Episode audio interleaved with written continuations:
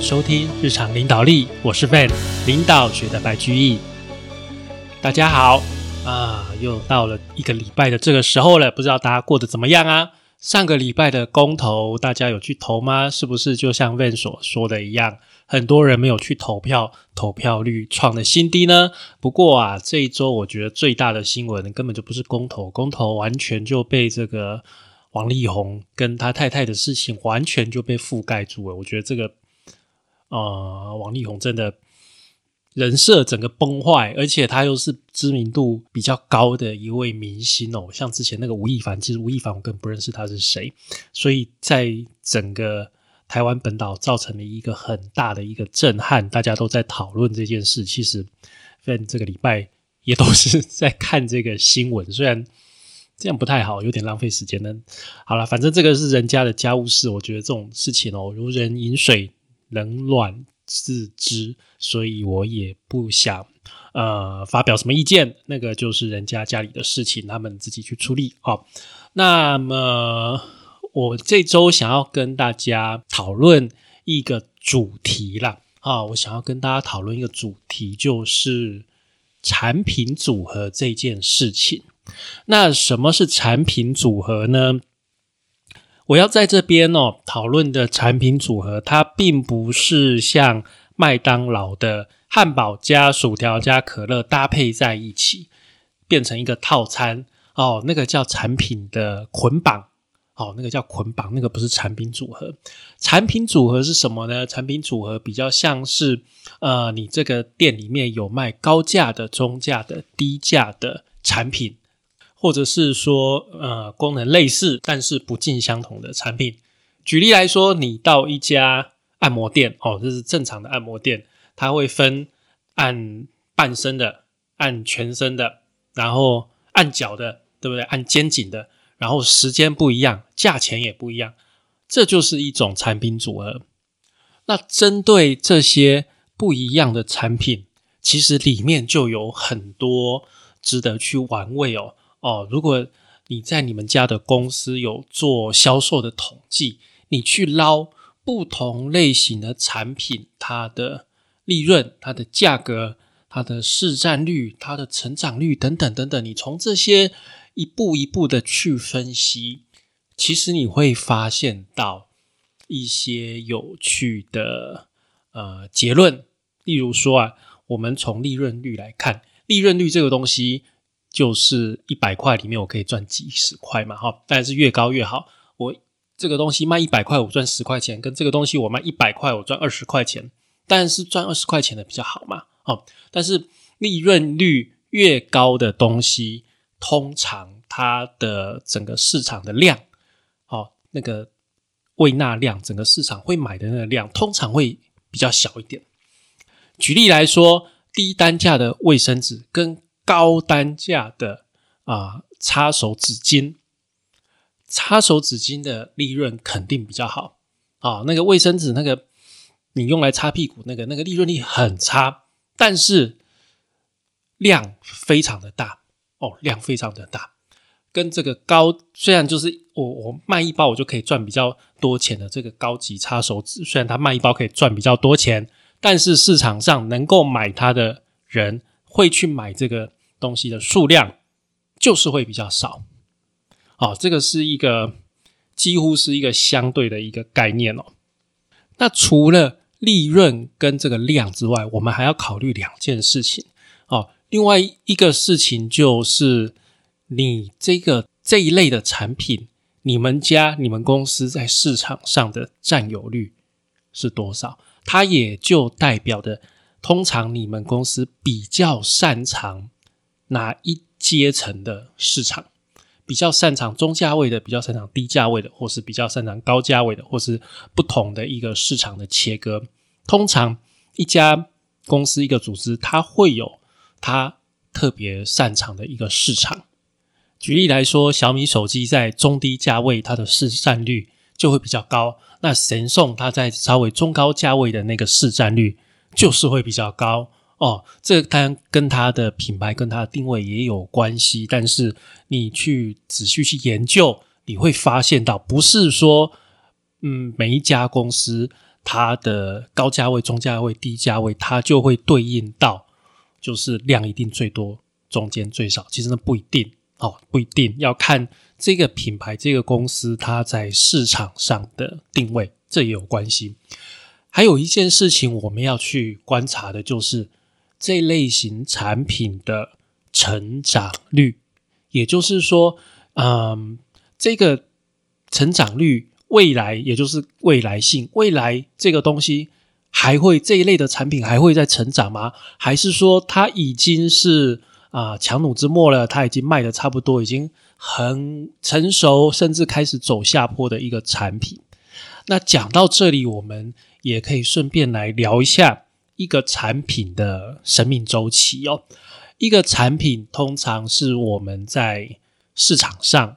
哦，去做市场研究，或者是说做一些呃创新，然后开发出一个新的产品。那当这个新的产品刚出来的时候，通常啊只有少量人使用。那这个时候因为量很少，又没什么人用，所以它的成本相对会比较高哦。它的成本是相对比较高的。那一般的情况哦。由于你一开始 至少不要亏钱嘛，所以我们定价会比定的比成本高一点。那因为这个东西是新产品，可能市场上比较没有比对的标准，但是我们至少至少会比成本再拉高一截的价钱。所以也因为 这个成本在垫这个利润上去，这个价钱会比较高，所以一开始这个市场大概是量会很少哦，然后价钱也很高，那利润。也有限，这个是通常一开始新的产品在你没有资源下面会出现的情况哦。但是过了一段时间，慢慢的有人在买，在拉动这个买气之后啊，市场的这个我们这个销售额就会往上走。往上走的时候呢，因为生产量变大。生产量变大的时候，我的制成稳定了，慢慢变得稳定。那我采购的原料也比较有量，可以跟供应商来议价、来砍价钱的时候呢，我的利润率实际上应该是增加的。就是这个阶段是最好，就是又赚钱，然后量又变多，然后我们看起来这个产品正在成长。这个时候，组织会很愿意把资源投入在这个产品上面，因为它。正在什么？正在成长期，我们可以预见到，你再把这个东西再往外推，它的市场还可以再更大，然后又因为量变大，我的成本又可以再往下降，就形成了一个很好的一个循环。但是啊，到了一定的程度，到了一个顶点之后啊，呃，市场上这个类型的产品终究可能会有竞争对手的加入，又或者是。卖太好，卖到最后就饱和了哦。大家还记得好几年前的那个 We 吗？其实现在 Switch 也是类似的，这个游戏机也是类似的情况。它一开始就就好像还好，然后过了某一个节点，突然就大卖特卖。但是卖到最后，它毕竟还是会有一个生命周期，它还是会结束它的销售，它还是会慢慢的趋于平缓，渐渐的就越来越少人买了。这个是一个产品的。生命周期，所以每个产品类型都会有它的出生，然后茁壮，然后死亡。当然也有很多是出生没多久就死亡了。好，这个这个是很常见的，这个在市场上。所以啊，针对这些不同类型的产品，不同类型的产品的组合，我们会去想说，这个东西它的现在的贡献是多少？这个是最明白的。这个你直接把报表拉出来看。每一个每一项产品贡献的利润，它的 contribution 是多少？现在替公司赚最多钱的是哪一类的产品？是我们公司的最核心的一个产品，或者是你要去看说未来的机会，也就是说这个东西是新产品，或者说你已经看到市场的趋势，你知道未来会有一个趋势在往这边走，所以你已经准备好产品在那边等它了。像这样的东西，虽然现在我们看起来这个东西卖的不好，甚至哦亏钱哦，但是我们知道哦，它未来这个东西才是往往后日后的一个利润主要贡献的来源，所以我们要把它慢慢的怎么样灌溉，把慢把它拉起来去做行销。然后啊，还要考虑的就是整个市场的大小，所以这整套东西有一个呃叫做 BCG 矩阵的东西哦。BCG 矩阵它最主要就是针对市占率跟啊未来的成长性这两个去做一个划分，把你所有的产品分在这四个象限里面。那你分出来会得到四个象限哦，就分别会是明星事业。金牛事业、问题事业跟狗，啊，就是落水狗啦。哦，那我们稍微讲一下，明星事业就是这一类的产品已经推到了一个高峰，它现在它的市占率最大，哦，是非常高的，而且看起来市场还会在持续的成长。这个就是像是之前这几年的 iPhone 一样，这个整个就是一个明星事业哈。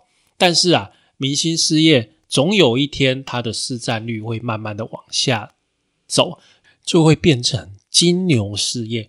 金牛事业是说，这项产品这个类型的产品市占率还是很高，市占率很高，但是你已经看到这个市场成长率越来越低了，趋于稳定了。那通常这个金牛事业就是我们用来榨取现金的一个东西。就是我们的利润是从这边来，但是啊，我们要把从这边得来的利润赶快去养其他的产品哦。养像什么产品呢？像是 question mark 这个问题事业，问题事业就是市场成长率高，但是你现在的市占率低。那这代表什么？这代表可能这个市场竞争很激烈，你只是其中的一只，或者是说这个市场啊。还没有开发起来，你只是在先期开发，我们就会把资源投到这个 question mark，就是问问号这边来，去看看能不能从这几个里面，把它从问号慢慢的往明星，从从问号往星星这个方面去走，让它整个占有率上来，变成。明星事业，那最糟糕的情况就是狗了，就是落水狗。落水狗的情况就是你市占率也低，然后这个市场看起来也很成熟，也没什么好成长的了。你在里面根本就没什么意思。那通常啊，我们在对不同的这个产品组合来做管理的话，我们会倾向把这个落水狗这一类的产品啊，让它退场。因为你其实做每一项产品都是额外增加成本，不管是人力成本、物料成本、管理成本，其实都增加了很多。所以，除非你这个落水狗事业在你的企业组织的策略里面代表了一个比较特殊的存在，它有它策略上面的意义，不然的话，原则上我们都会建议把落水狗事业。想办法把它结束掉，把我们的心力尽量集中在前面三个象限，也就是明星事业、问题事业跟金牛事业，然后尽量的把问题事业想办法把它推到明星事业。这个是一般我们在做产品组合管理的一个基本的手法。那我们还是要提醒大家，就是说，在这个基本手法里面，你还有一些花样可以玩。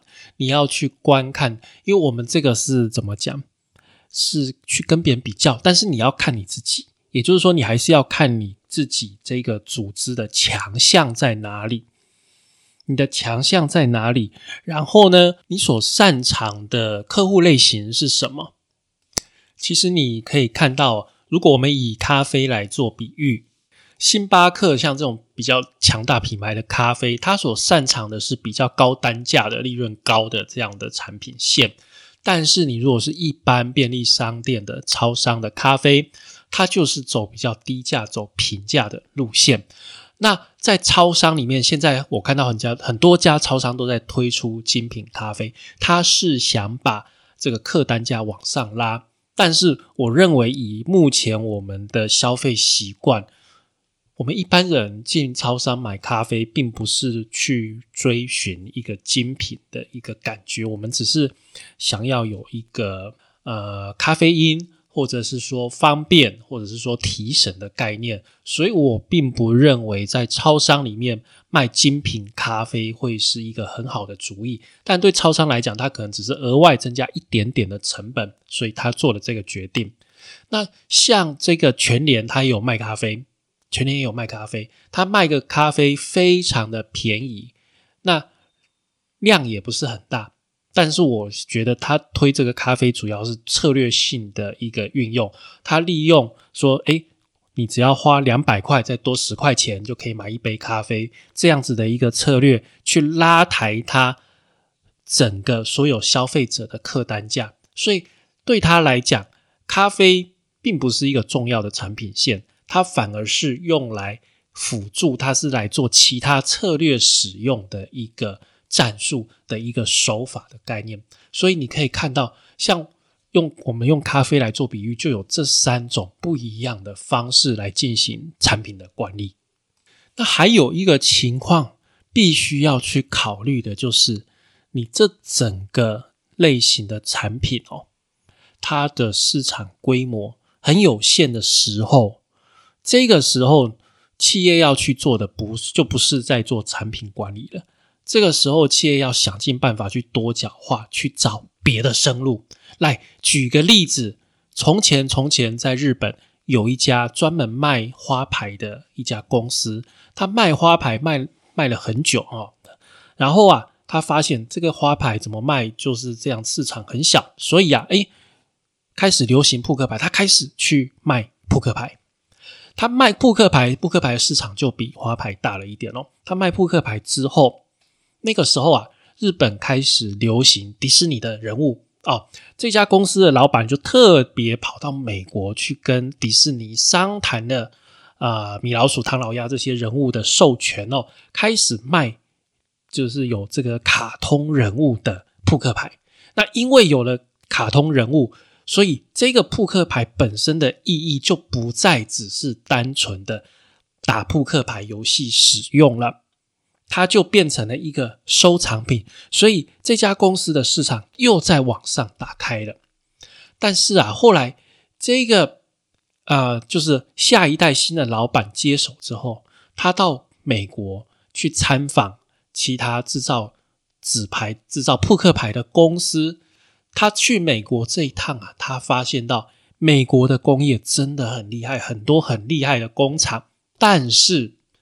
做扑克牌的公司，即使全美第一、全世界第一，它不过就是一家中小型企业罢了。因为整个扑克牌的市场就这么大，就这一这一类型产品，它就有它的局限性。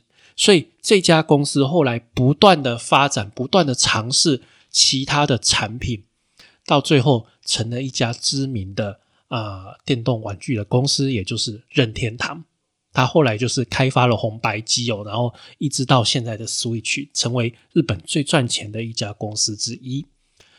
从任天堂的这些故事可以告诉我们，你如果发现你这个产品很快的市场就饱和，你这个市场的微纳量太小了，但是你还想要往上走，你只能赶快趁现在你赚钱的时候，赶快把这些钱拿去尝试。多角化，尝试其他的产品，你能做的，你也可以做得好的，往转型的方向去走，去尝试。那其实哦，不管是在台湾或是在全世界，有很多产业都面临这样的状况，就是你会做的，我也会做，我做出来的东西其实也跟你差不多，不管是产品的类型、产品的种类，做出来都差不多，所以。当你面临到这样的一个情况啊，这里面哦，主要的重点反而会是在同业的竞争。你单纯的去变动产品的组合，可能效果有限，因为你去变动产品组合的时候哦，你会动到你的成本，会动到你的利润，去动到你的单价啊，会动到你的单价。然后啊，对手会因为你的单价的变动。而去做调整，他会，他不会说看着你去降价，他傻傻的都不动，他不会让你就这样直接把市占率搬过去，哦，规划旁企业包括你的代际，那么大家出来做生意就是要赚钱的嘛，不可能眼睛睁睁的让你规划旁企了。那这边就是要提醒各位，你在做产品组合思考的时候，你还是要去考虑到竞争，去考虑到竞争对手相对应的呃策略，它相对应的动作。那这个部分你在往下走的话，哦，你就要去研究呃囚徒困境，也就是博弈论的东西。你要去思考，你动这一步，对方会怎么动？那在很多竞争对手的情况下，这个局会变成非常的复杂。那另外一个比较好的情况就是，你这个东西做到生意太好，你的产能没有办法去供应它的时候，那这个时候你就要考虑，就是第一个调货来卖。如果别家有完全类似的东西，或是你找国外完全类似的东西，直接调货来卖。第二个方法就是外包哦，找制造能力跟你差不多的公司，然后想办法走外包代工这个方向。这个就是当你本身的产能遇到瓶颈的时候，我们可以做的一个方式哈。那当然啊，外包的一个情况，当你今天生意稍微下滑、下稍微不好的时候，我们一般就会把外包的产能拉回来自己的工厂做。哦，这个也都是很正常的。好，那今天我们跟各位讨论这个产品组合的主题哦，虽然它比较偏向策略，比较偏向行销，但是我认为就是呃，我们这个领导力的节目，由于我我们之前讲过，领导人他本身还是需要具有一定的高度。要有一定的思维能力，所以我觉得，呃，我们加入一些策略的讨论，对我们的节目也是帮助，也是很多，也是很符合主题哦。好，那以上就是我们今天节目的内容哦。我们今天跟各位讨论了产品组合，那在产品组合不同类型里面，要去考虑到产品的市占率、利润率、成长率，从生命周期去看这个东西的现在的贡献。未来的机会是怎么样？然后整体市场的大小会是什么？那假如这个东西已经穷途末路了，慢慢走到落水狗的象限的时候呢？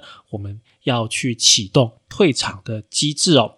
那根据你的公司的强项，根据你擅长的客户，你要去在这个产品里面做调整。那假如这个市场碰到瓶颈了，整个产品的。啊，类型的市场规模碰到瓶颈了，你可能要像任天堂一样走一条转型之路。最后就是说，啊，假如你的产能有限的时候，你可以考虑走外包的策略哦。这个就是我们今天节目全部的内容喽。感谢你的收听与追踪，请帮我们在 Apple Podcast 的评分与留言，也欢迎追踪我们的 FB 粉丝团以及 IG。我们的 IG 账号是 Leadership C Podcast，日常领导力。我下次再会喽，拜拜。